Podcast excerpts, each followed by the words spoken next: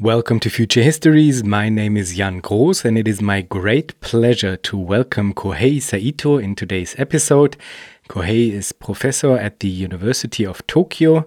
He writes with spectacular success about degrowth communism, and very recently a German translation of his book has been released by DTV under the title Systemsturz, der Sieg der Natur über den Kapitalismus. I was very lucky to catch Saito at the Viennese Volksstimmefest, and he was very spontaneously willing to record an episode of Future Histories the next day. Before we start, I would like to welcome Daniel, Jakob, and Christoph as patrons of Future Histories, and I would like to thank Lukas and Wilfried for their kind donations. And now, please enjoy today's episode with Kohei Saito on degrowth communism.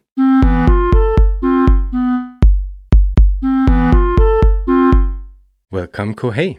Thank you for invitation. Well, it's an absolute pleasure. Kohei, you have coined the label degrowth communism, and it seems to be a very effective and kind of provocative tool.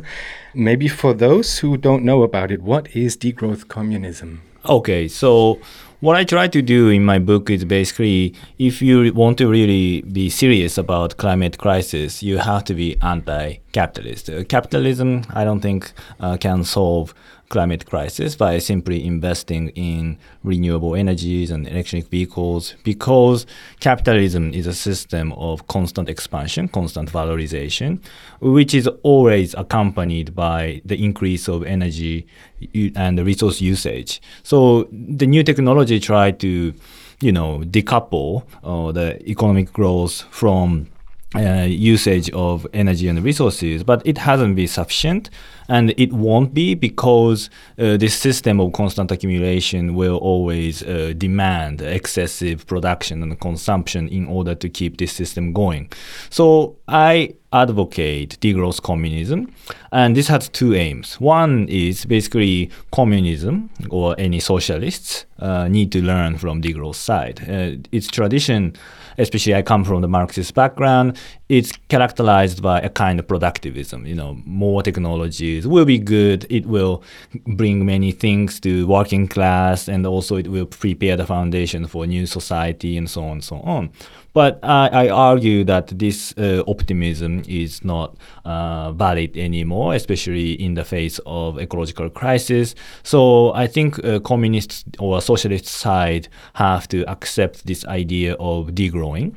Uh, which mean, actually means uh, not about going back to you know pre-modern, uh, go back to nature kind of things. Uh, rather, it first asks to de- abandon GDP as a measure of progress. But at the same time, it also demands to reduce what is unnecessary. Uh, there are many excessive things, as I said. So we, why don't we reduce them? Because they are not really uh, contributing to our well-being, and it also destroys the planet and so on. And however, degrowth side should also learn from communist side uh, because some degrowth people are not so explicit uh, about overcoming or criticizing capitalism.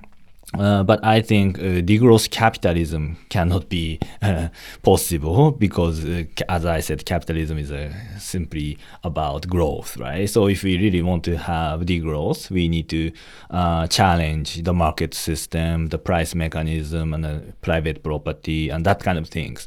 So in the sense that the degrowth also can learn a lot from the socialist side. So I just try to combine both of them and degrowth communism, uh, which uh, actually has been quite successful in Japan. Right, not only in Japan, I have to say, it has been quite successful as a discursive carrier far beyond Japan, I have to say. So uh, maybe let's talk about your engagement with the theory of metabolism, which is uh, very foundational for your perspective, I think. So, what does the theory of metabolism entail, and what are the different layers to it? And maybe what role does it play for your thinking about post capitalism? So, when I talk about degrowth communism, this is actually coming from from Karl Marx. So I even argue that Marx became a degrowth socialist, a degrowth communist uh, in the end of his life. Uh, but in order to reach this point, I think this theory of metabolism is quite important. So this also this theory and concept of metabolism, Stoffwechsel, uh, comes from Karl Marx. And his point is quite simple. Uh, he characterizes actually labor, uh, the one of the fundamental category of his uh, critical political economy, as the conscious mediation of human metabolic interaction with nature. So human produces many things with certain aims, and they improve new technologies and so on. But this process uh, is a kind of a circular process because human takes out of energy resources from nature, and they produce something, and then they consume them. Uh, and then there will be a waste uh, of energy and resources. They go back to nature. So this is a kind of circular process that is basically everywhere, anywhere in the time of history. So as long as humans live, um, this process of metabolism will continue. We cannot ignore this, and this is a natural uh, kind of law of our existence. I mean, any living being, but the humans can uh, consciously mediate this uh, metabolism with nature. But the problem is, under capitalism, this metabolism is disrupted. Marx call, calls this um, disruption metabolic rift, and this is basically uh, because capitalism try to expand all the time and they try to accelerate at the same time. And which creates a tension with this natural metabolism which exists independently and prior to uh, capitalist accumulation.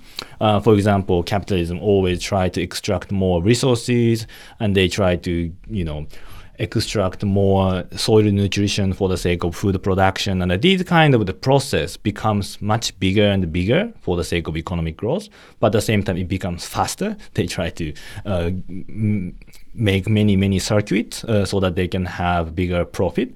And this creates a tension because the process of nature is much actually slower and it cannot always catch up with the speed of uh, acceleration of capital. So when this tension becomes so high, um, there will be various contradictions such as soil exhaustion, uh, excessive deforestation, uh, leading to the desertification, but also the fossil fuel has been extracted in such a speed that it is now creating, uh, disrupting the Earth system, so leading to the climate crisis and so on.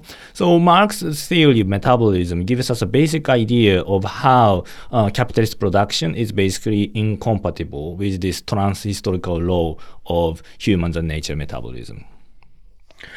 Right. And maybe to underscore this incompatibility, um, you can also explain the three shifts that you introduce because you uh, kind of lay out the argument that there are these three rifts that capitalism brings about through its specific form of relating to this metabolism. But then you also argue that there will be no way in which capitalism will be able to fix this because it constantly uh, instead shifts uh, in order to kind of uh, prevent a, a, complete collapse uh, in the face of this metabolic rift. Yeah, so what's interesting about Marx's theory of metabolic rift is that he's not like uh, apocalyptic. Uh, it is he's not saying that one day because of the metabolic rift, capitalism will collapse or something like that. Rather, he's uh, using this concept as an analytical tool, uh, which means that he uh, questions then why uh, capitalism actually survives uh, despite this contradiction of metabolic rift. Uh, his answer is basically the capital can always shift this contradiction to somewhere else. The one easy solution is a new technology. So basically, when the soil get exhausted under capitalist agriculture, they will introduce chemical fertilizer, for example. But this chemical fertilizer is often uh, produced by using fossil fuels, uh, so which leads to another uh, problem like climate change. Uh, so the problem is capital can use uh, those technological shift uh, in order to solve uh, the uh, soil exhaustion, for example, but it can only shift it to somewhere else by creating a new problem like climate change. And there are also other ways of shifting the rift. The other one he argues is spatial shift. Uh, so which means that we have, like for example, a lot of plastics. Uh, now we try to recycle, but it's just simply too many. Uh, so what happens is that under the name of recycling, uh, these plastics will be shipped to, like for example, China or other Asian countries. So the problem of plastics become invisible in uh, the rich countries like Europe and Japan, but the, simply because this waste has been carried out, uh, carried away from somewhere to another place. And uh, this is a kind of the global north-south uh, inequality. And the problem is that by shifting spatially this metabolic rift, uh, the weaker, the marginalized, the periphery will suffer more. So uh, this has been very problematic already in the 19th century. Marx is arguing about guano, the resources to uh, gain the soil fertility. Uh, but the problem is guano comes from the Latin America, so all those resources will be simply uh, extracted from the Latin America. The resources will be carried uh, from the global south to uh, England. So that this kind of center periphery contradiction is already dealt by uh, Marx using this spatial shift. And the third third way of uh, shifting uh, the metabolic rift is a temporal one. And that's what we see today in terms of climate change. Uh, now we emit a lot of carbon dioxide today, but we will not immediately suffer from the consequences who will suffer? The later generations, the children today. No?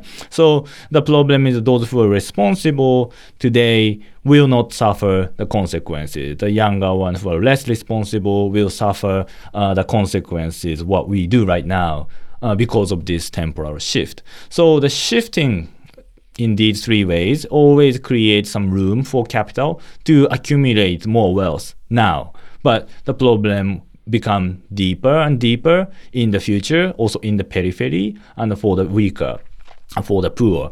So uh, this uh, creates uh, the question. so how do we actually solve this? Uh, we really need to have a more uh, just conception of uh, taking the responsibility, and so which means that we need to regulate the activities of big corporations. We also need to tax the riches and then challenge the extreme concentration of the wealth, and we also bring the view of the future generations in order to discuss these kind of issues issues. And I think when we really bring these kind of aspects together, uh, capitalism will be uh, fundamentally challenged. I think there will be some kind of the uh, post-capitalist imaginary uh, that is required in order to address these issues, and they also need to uh, practically uh, introduced in this way. Before we uh, dig deeper into this um, political imaginary and the possible ways in which this relation can be formatted in a very different way, um, I would like to ask uh, one or two things about this whole complex of metabolism. For example, I was asking myself, you seem to rely on a certain form of essentialism when it comes to what you call primary level of the universal metabolic uh, processes between humans and nature. And from this primary level, one could then derive uh, elementary requirements and, so to speak, natural limits. And I was wondering if this kind of conception might lead to some form of scientism in which it is kind of neglected that these limits are also part of a process of uh, negotiation and permanent uh, scientific uh, contestation. So, how is this border expressed, this kind of quote unquote natural limit and taken into account specifically because I think there's no way around the idea um, that uh, what counts as nature is constantly shifting and evolving, and that it is not a stable category in this sense, but uh, must also be kind of renegotiated, so so to speak. So. Mm-hmm, mm-hmm. This is a topic that I don't really discuss in Systemsturz. Uh, rather, I discuss this issue in my another book, The Marx in the Anthropocene and uh, which is actually very important topic because the recent uh, academic popular discourse is rather characterized by a kind of monism, as you said. What we conceive as a nature is at least not socially constructed, but at, same, at least socially mediated by languages and powers and so on and so on. So we cannot have a kind of the rigid distinction between what is uh, natural and what is social and so on and so on. And so even um, actually the metabolic rift is recently accused of falling into a kind of the dualist thinking. Uh, people like Jason Moore actually criticized the concept of metabolic rift as Cartesian dualism of society and nature with capital S and N.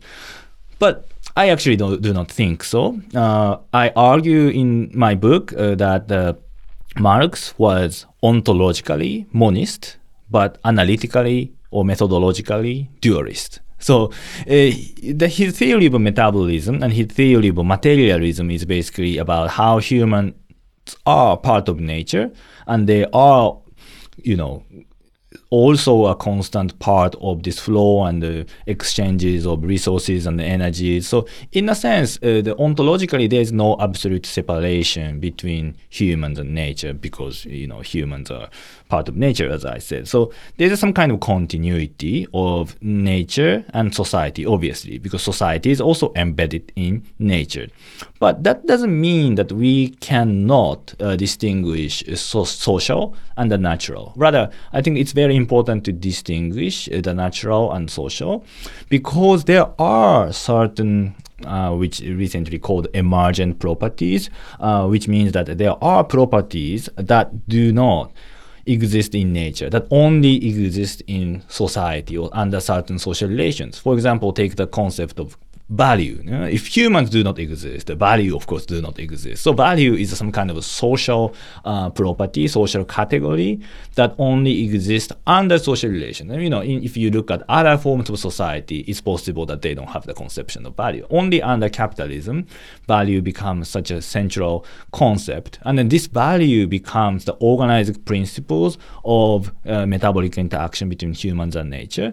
But value doesn't necessarily uh, take care of all the dimensions, all the complexity of uh, this metabolism because value is according to Marx uh, it's just a you know objectification of abstract labor. So the mediation of metabolic interaction between humans and nature by value is from the beginning very uh, one-sided. And uh, this will create uh, the kind of problems that i discussed as metabolic rift because uh, value is not concerned about uh, sustainability. Especially capitalism is only about increasing this object, objectification of abstract labor leading to this kind of contradiction.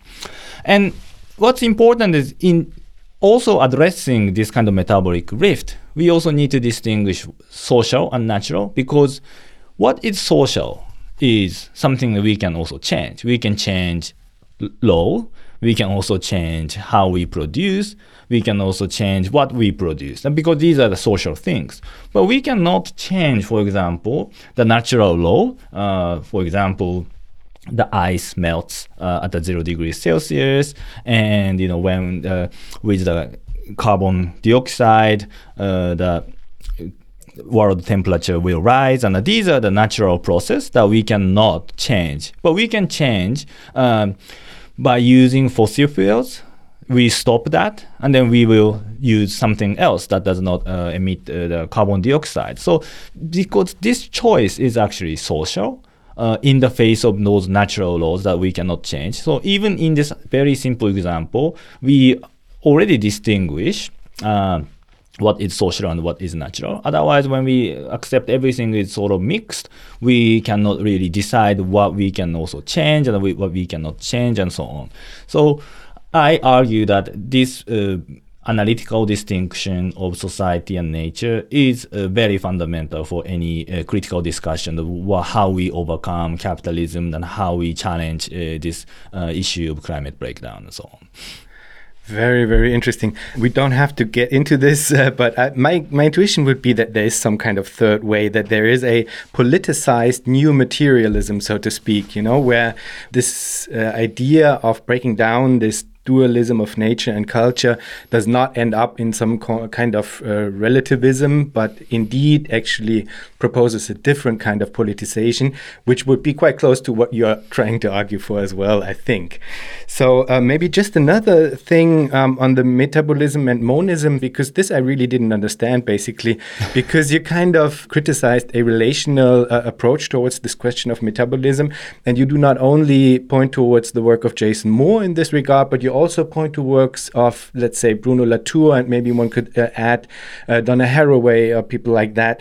And then you kind of um, try to couple them to a form of Promethean thinking uh, that is actually found in left accelerationism. But I would argue that these are very, very different types of paradigms. So, I mean, Bruno Latour and Donna Haraway, they would never kind of argue for geoengineering, for, for example. So, this is not really, at least in my interpretation, um, coming from the same um, uh, paradigm as a, as a source, I would say. So, this would also then lead to the question whether or not there is something to gain from a relational perspective that does not actually go into some kind of left accelerationism because this is something different. Mm-hmm. Like so, when uh, Bruno Latour is criticized for falling into that kind of uh, Promethean uh, tendency, is especially because of his uh, association with the Breakthrough Institute, which is advocating for a very eco-modernist uh, kind of ideas like nuclear fusion and geoengineering and so on. And uh, Latour, of course, doesn't really endorse that kind of decisions, the political choices uh, in his work. But uh, uh, his famous uh, "Love Your Monster" is about uh, creating more intimacy of uh, us humans and that kind of technologies instead of simply saying, oh, oh the technology that we invented is so dangerous, so we, why don't we just like abandon them and that kind of things is uh, often characteristic to environmentalists uh, or degrowth people. And Latour kind of criticizes uh, that kind of uh, ideas and rather argue for uh, embracing the more intimacy of uh, humans and technology and so on. But, you know, it's just one short piece of article, and then that doesn't necessarily represent everything about his uh, theory, of course. So I'm not uh, saying that he's a left wing accelerationist, and they are very different kinds of people. And then Haraway obviously doesn't belong to uh, that kind of a tendency. However, at the same time, there's some danger in uh, monism, uh, in a sense that when we really relativize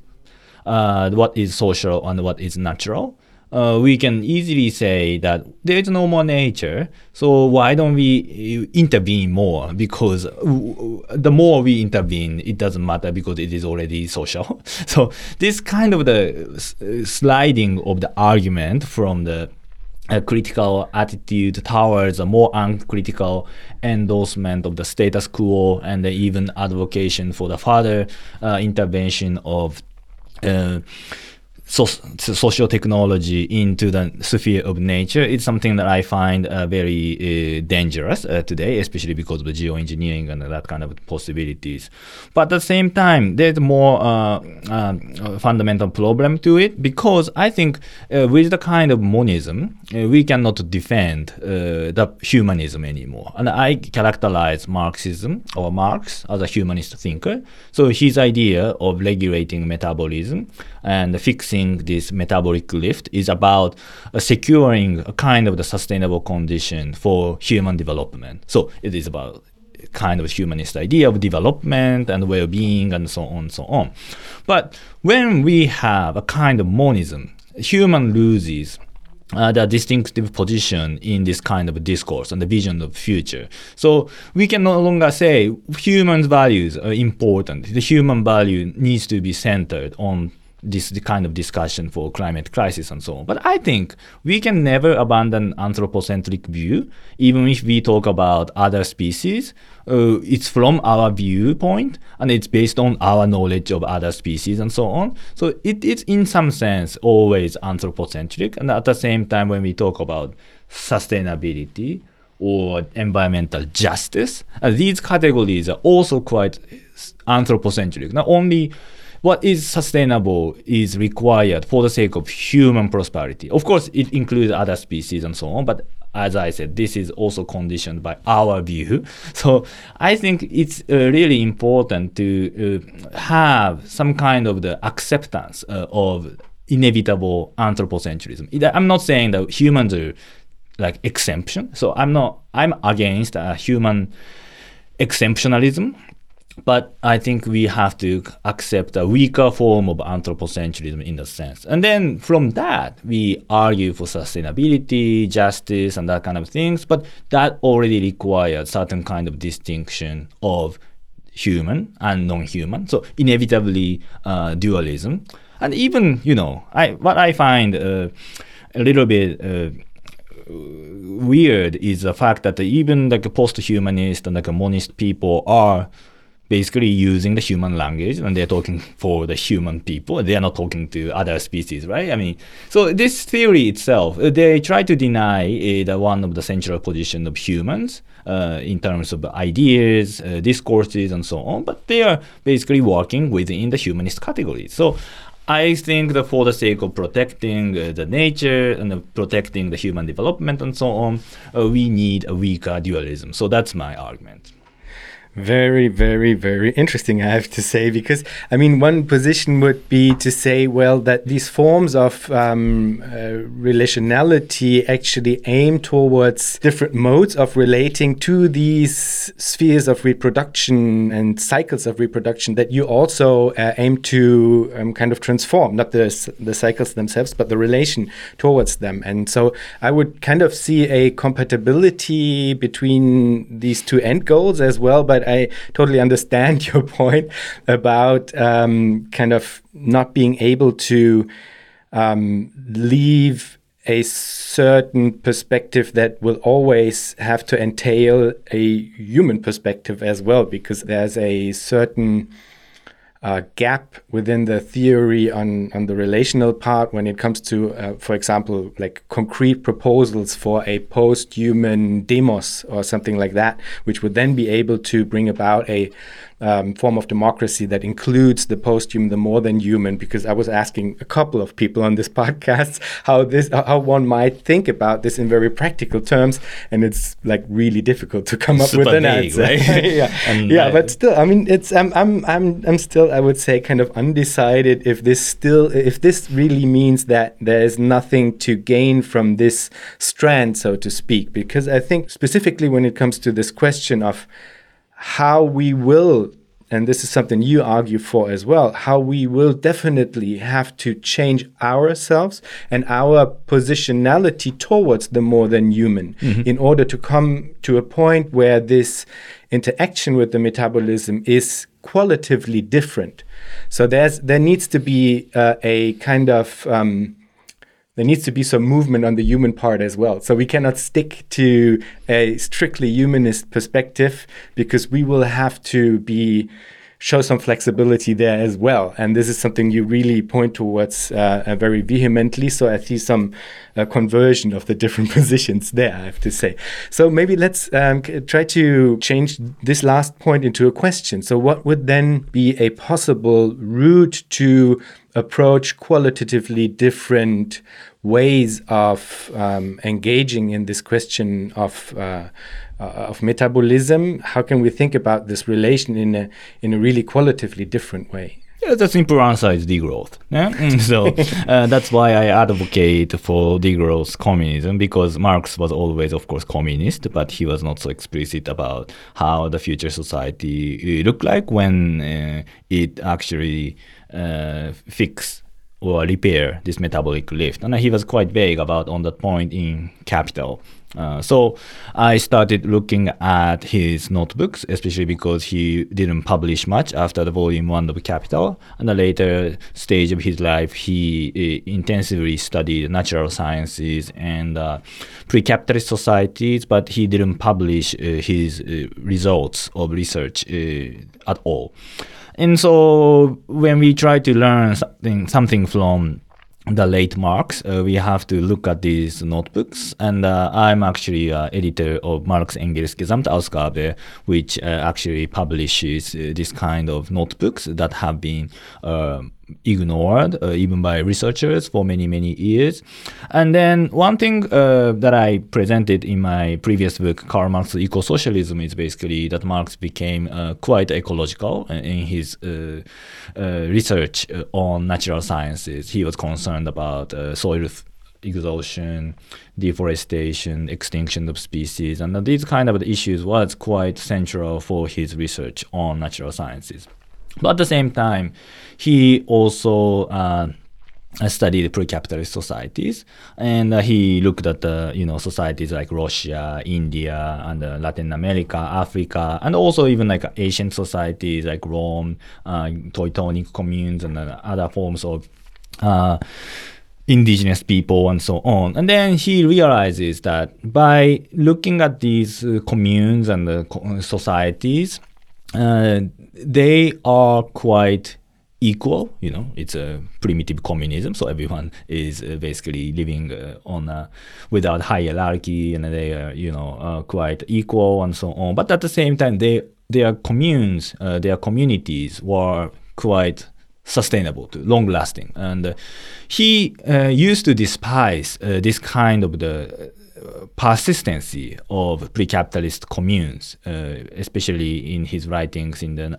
1850s. Uh, he wrote uh, quite negatively about Indian societies uh, because it doesn't change, it doesn't develop, it doesn't grow. So British colonialism, please come help them destroy the all the communities, and so that the British capitalism will be introduced in India, and then it will finally bring a revolution in India as well. And that's very productivist. Huh? But he changed his ideas in the 70s and 80s, uh, rather correcting his earlier view because these society have some kind of economic superiority uh, because it is more uh, sustainable than Western capitalist societies. So he accepted, okay, this persistency is actually something positive. They don't seem to develop much, but at the same time, it means that super sustainable in the sense. So he realized that this relationship, uh, their relationship with nature, is something very different from the capitalist relations, uh, metabolic relation with nature. So here comes in again the dualism. So metabolism with humans and nature is transhistorical. So even pre-capitalist non-Western society also organizes uh, this metabolism. They have to, but in a very different way than uh, capitalism does. And this organization is the basis for social equality and sustainability.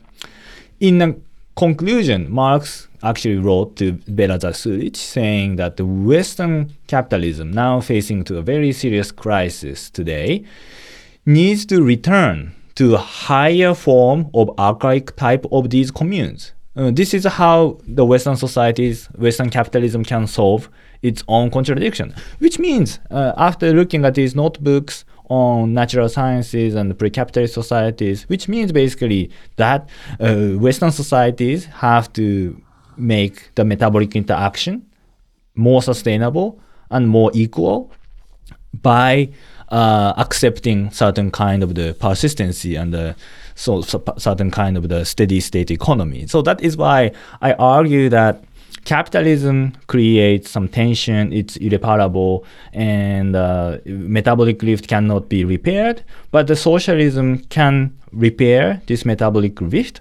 because, in the end, Marx realizes these Western societies will be also turned into a kind of degrowth society. I think this is only the consistent way of understanding his uh, struggle with uh, his own ideas about metabolic rift and historical materialism.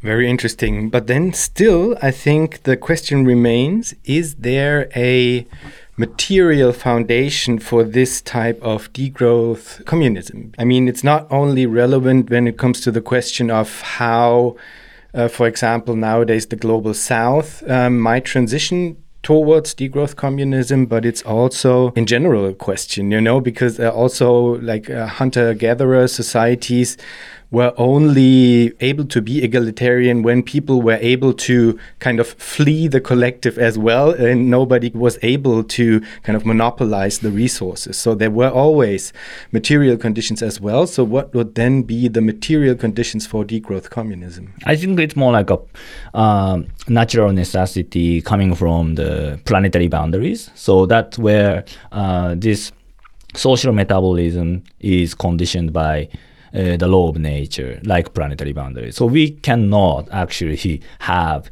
uh, the social system that constantly try to expand and expand, expand, uh, which is capitalism, because capitalism now uh, clashes with these planetary boundaries, creating various kinds of ecological crises. So what we are facing today is this task. No? We need to consciously organize uh, or consciously or socially regulate this metabolic interaction uh, within planetary boundaries. So this is we cannot. So again, we cannot change planetary boundaries. Planetary boundaries are there, and, and it is not neo-Malthusian or anything like that. It's just pure scientific fact. We can also develop some technologies to be more efficient and so on, but only within these planetary boundaries. So I think when we accept uh, this boundary, and but you know, there are also many social dimensions, like what we produce, how we produce. Within these boundaries are many social and related to power and hegemony and that kind of things.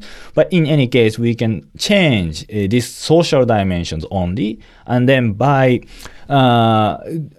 remaining within the planetary boundaries, I think uh, we just have to have uh, less consumption and less production of unnecessary things. And it means that if we don't grow more in terms of economic terms, we don't produce more, uh, we have to share more things. And this is why I think the idea of communism is very important for degrowth because communism is about equal sharing and mutual aid and that kind of things. And so I think uh, the material condition is uh, there uh, in a rather uh, in a way that we don't really want to, but the planetary boundaries are there, and if we really respect them, then we have to have that kind of the new, very different ways of organizing uh, metabolic interaction with nature. And I think this is the degrowth is basically the only way. And then it is not yet uh, politically attractive uh, because capitalism creates, uh, you know, our vision of abundance and good life and luxury by producing and consuming more cars and flying more and you know eating more beef or something like that. But if we uh, need to have uh, that kind of the more sustainable transition, I think we can start by as I discussed yesterday in the Volksstimme as well, uh, we can introduce uh, some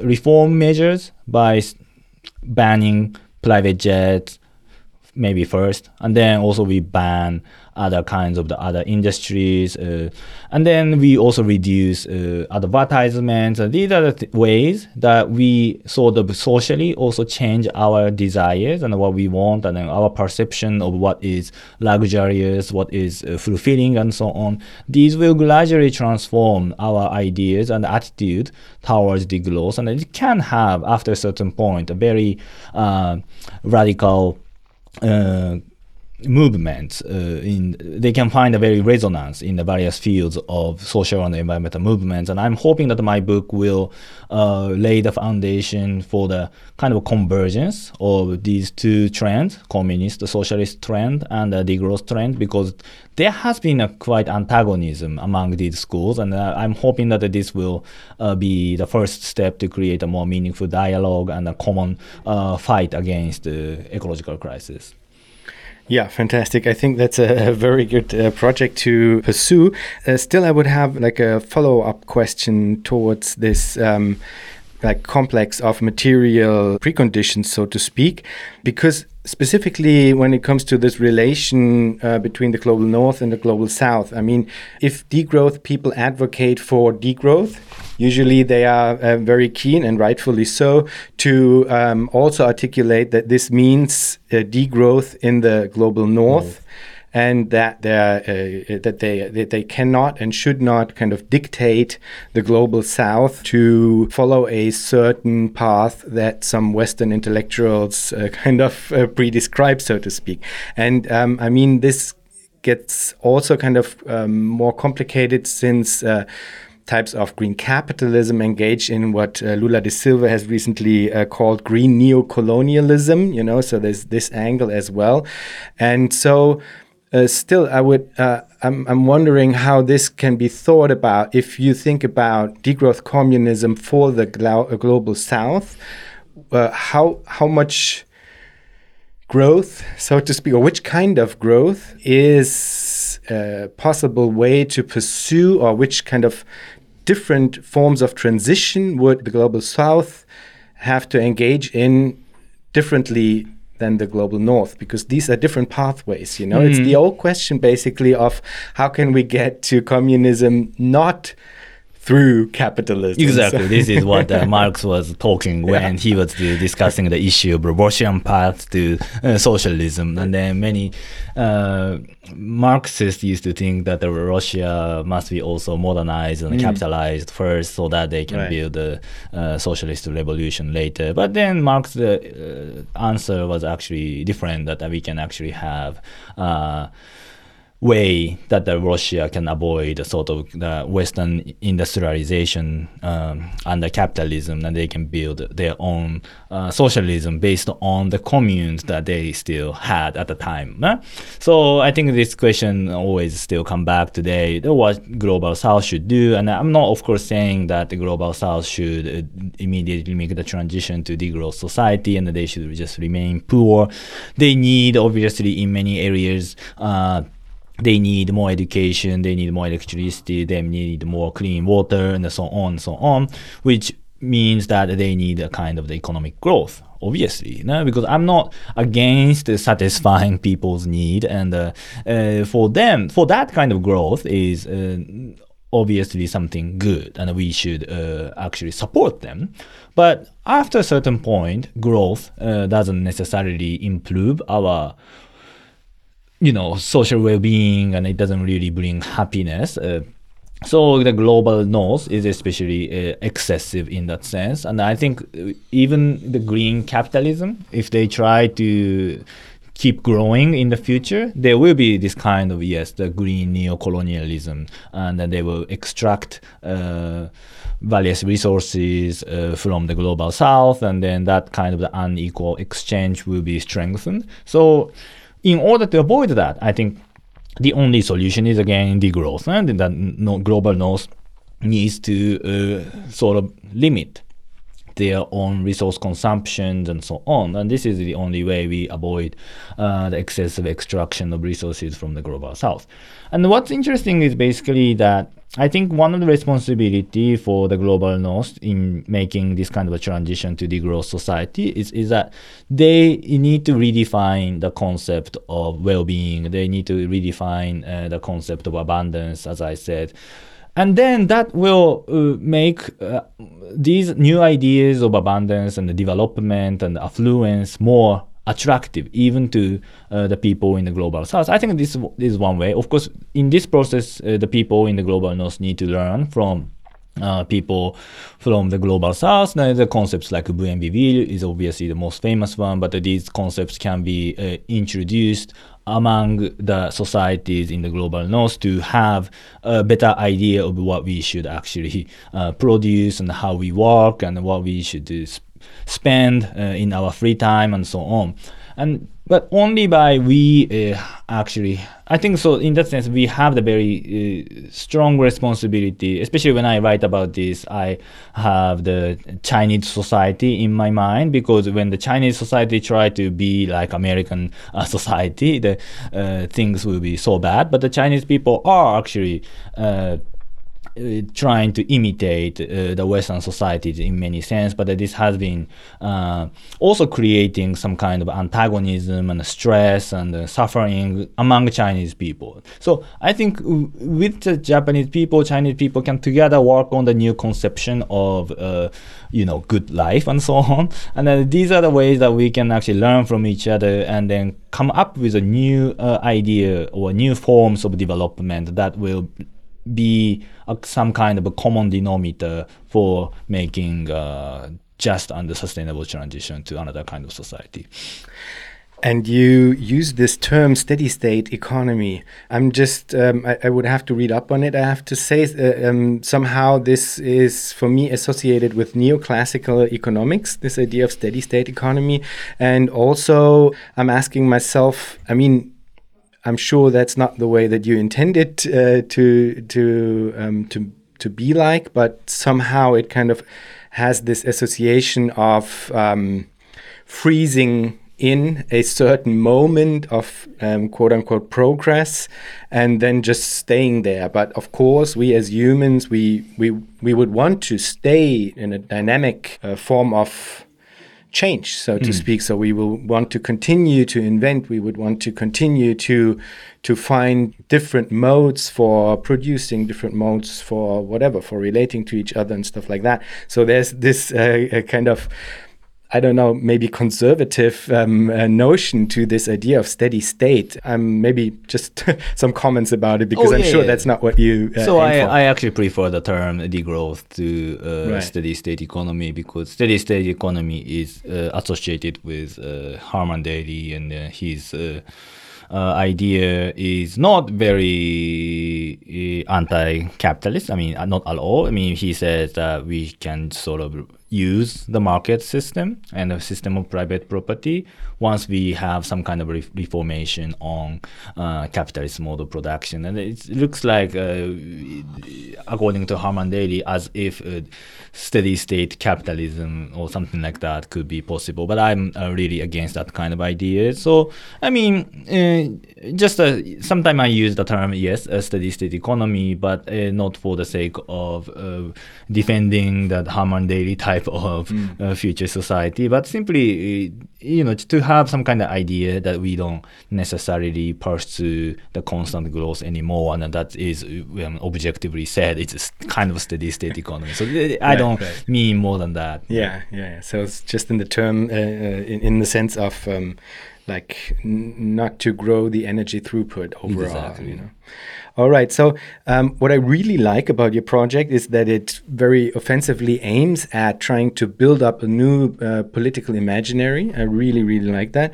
And uh, what you also emphasize within this project of building a different political imaginary is that planning will have to have uh, uh, will have to play a huge role in, in that. So you say that social planning of production will need to be an essential part of um, kind of uh, formatting this relation towards the metabolic interaction. And uh, since Future Histories has like really a couple of interviews engaging with the question of democratic planning, I would very much hear your thoughts about this question of democratic planning and how we can bring it about. I think that some of the proponents of degrowth uh, don't want to talk about uh, planning uh, because planning uh, is uh, a little bit scary. eh? Planning immediately uh, lead us to think about uh, socialism in sense of the Soviet Union. So it's very centralized, bureaucratic, and even inefficient system of uh, very authoritarian state regulating the entire social production and so on. But you know, uh, the socialist planning actually needs to be a democratic one. Uh, it doesn't have to be centralized. It doesn't have to be uh, uh, authoritarian in any sense. We can have more participation of the people and workers in terms of deciding what we actually want to produce and what is actually shouldn't be produced anymore because they are excessive and so on. And uh, you know, think about uh, this kind of transition uh, for a more decarbonized society. We have to, at some point, need to decide uh, not producing. Car with the gasoline. Uh, so that's also one form of planning. Uh, but we cannot leave uh, this decision to companies because they will try to uh, produce uh, the car with gasoline uh, as long as they can. That will be too late. So I think society, uh, with the help of the government or the state, need to intervene at some point. But that doesn't necessarily require a huge bureaucratic uh, and uh, authoritarian leader and the system. And we will have uh, more of this kind of planning everywhere. And uh, we still haven't have a very good uh, detailed theory with democratic planning yet because planning has been something very uh, external to uh, the logic of capitalism especially neoliberalism. Is about market competition and price and uh, you know profit and so on. But this system of profit making is turning quite turning out quite inefficient because capitalism invests in what is profitable, not necessarily what is important and what is sustainable and so on. So I think we really have to restructure uh, the entire process of decision making because it is not just simply about profit making. eh? It, it needs to be about uh, necessity, provisioning, and uh, equity, and so on. But uh, these are the things that, as I said in the beginning, degrowth people do not necessarily want to talk about. They often tend to talk about uh, reduction of working hours, basic income, a little bit of carbon taxes, and so on. These are obviously important, but at the same time, I think this new idea of socialist democratic planning uh, will be added on the list. And I think here the socialist tradition can uh, actually contribute a lot because we have a debate in the 20s, for example, uh, initiated by Otto Neurath, and then these are the kind of things that we can actually uh, maybe, you know, explore again in order to imagine a future society. You uh, state that envisioning another clear, bright future from a Marxian perspective without falling into pessimism and apocalypticism in the face of global ecological crisis is a, a really important part of your project. So, you now uh, just stated some elements of it when it comes to democratic planning. Are there other aspects um, of this political imaginary that you uh, would like to sketch for us? I think, I mean, uh, I'm not a policymaker, so I mean, people can actually add uh, whatever they like on uh, this list of demands. But what I wanted to do as a, what I wanted to do as a philosopher is basically uh, this uh, reworking of uh, our uh, narrow horizon of uh, ideas because even especially like countries like Japan, where the society is very conservative, but also in the European and American uh, societies, uh, people do not talk about uh, socialism or communism anymore after the collapse of Soviet Union. People sort of give up uh, achieving something beyond capitalism. They only talk about uh, green capitalism or stakeholder capitalism, and it's like everything about capitalism, but with some better uh, adjective. Ne? but I do not think this is really uh, compatible uh, because capitalism is about greed, capitalism is about monopoly, capitalism is about uh, destroying the planet. So I think the green capitalism or these kind of things are not really possible. And in a sense uh, these are very ideological because they hide the truth that the capitalism is not sustainable. But we will often stick to that kind of ideas because we believe that uh, capitalism is something inevitable and we can never overcome anymore and so on. But i think uh, uh i was also inspired by uh, left accelerationist, accelerationist in the sense uh, they also demanded some kind of the utopian ideas. And i think this tradition of the left uh, needs to come back, especially because capitalism is now failing in many aspects. So I think one of the, my project, degrowth communism, uh, is uh, okay. It's it's totally fine to talk about uh, socialism or communism again, or it isn't even necessary. Uh, otherwise, our uh, political solution, our social movement, and our other concrete measures like policies will be confined always within capitalism. And I'm not saying that the communism or socialism will be very easy achieved. Uh, we have to start uh, with something that we could do. I mean, even abandoning or banning private jet is uh, really hard if we think about these power relations today.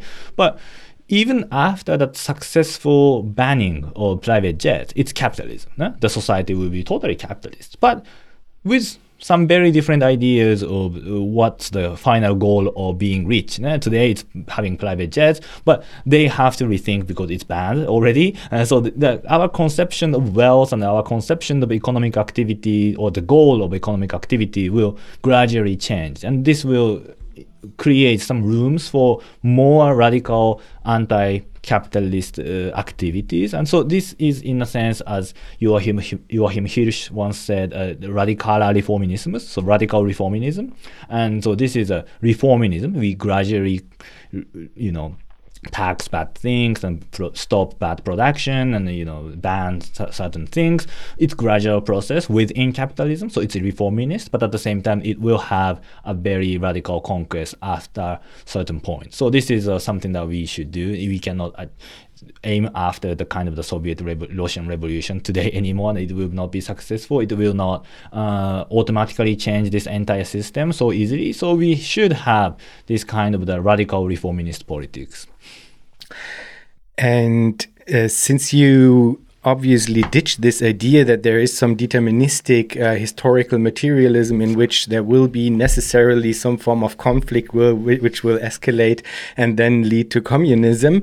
The question remains whether or not there will have to be a a moment of revolution because um, right now you kind of sketched ideas around this idea of um, uh, revolutionäre Realpolitik, but do you think there will have to be some form of kairos moment or moment of rupture in which some kind of uh, revolutionary moment uh, breaks through? And if yes uh, how what could what could this look like? Oh yes yes. I mean there will be those moments and there because the, this current status quo will not be continued. Uh, we have this kind of polycrisis of ecology capitalism democracy and so on. So i mean uh, so many things will be going down and then there will be more more and more conflict and expression of dissatisfaction everywhere, and this will accelerate in the coming years. So, in a sense, that there will be a moment of uprisings, uh, hopefully, and there will be a,